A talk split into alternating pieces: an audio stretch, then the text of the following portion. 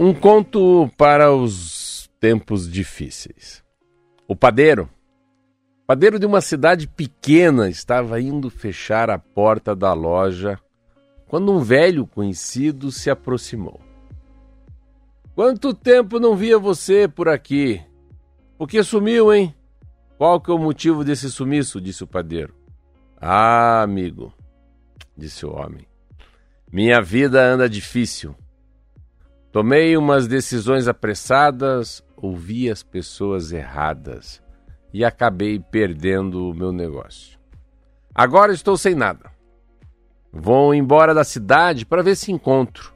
Encontro emprego em outro lugar. Que tristeza, meu amigo, disse o padeiro. Vou colocar você nas minhas orações. Mas escute, me escute, por favor. Quero te contar o que minha família fazia quando passava por uma fase muito ruim. Meus pais, meus pais pegavam um evangelho, erguiam pela lombada e deixavam cair sobre a mesa. Aí chamavam uma das crianças que devia passar o dedinho pela página aberta e para onde tivesse vontade.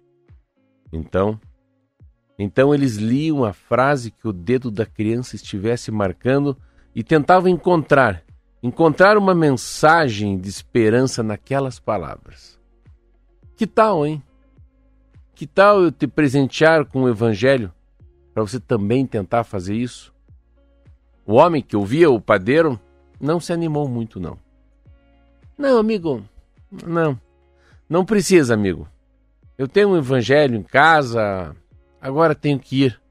Muito obrigado pela conversa. O padeiro não ofereceu um abraço e depois, então ofereceu apenas um abraço e depois viu seu amigo ir embora. Um ano depois.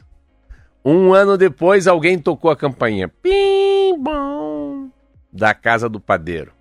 Enquanto ele ia até o portão para receber o visitante, notou que era seu velho conhecido que agora estava muito bem vestido atrás. Atrás dele estava estacionado um carro novo, arrumado, limpo. Que surpresa! disse o padeiro. Você voltou, parece muito melhor. Está muito melhor, tua cara está melhor, o rosto está melhor, teu olhar está melhor. Estou mesmo. Recomecei e desta vez estou indo bem. Por isso vim te agradecer, padeiro. Me agradecer o apoio que você me deu quando estava mais por baixo na minha vida. O padeiro ficou muito feliz e o homem continuou sua história. Acho que você vai gostar de saber que eu consultei o Evangelho, sim. Daquela forma que você me ensinou.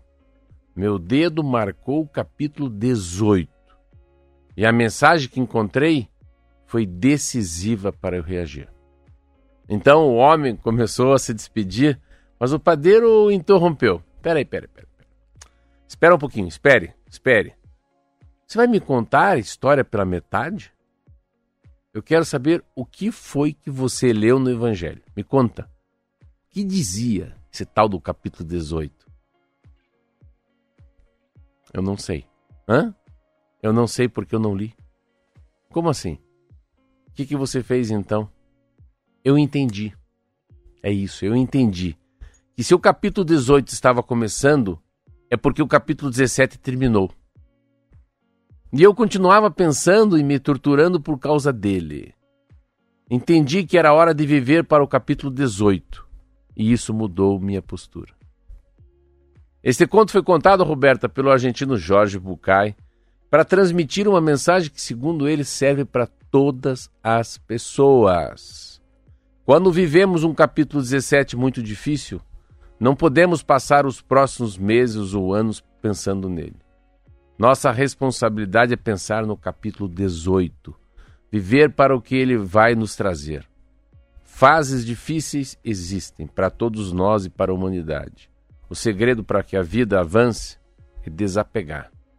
Desapegar do sofrimento, desapegar do arrependimento e aceitar um capítulo novo e desconhecido.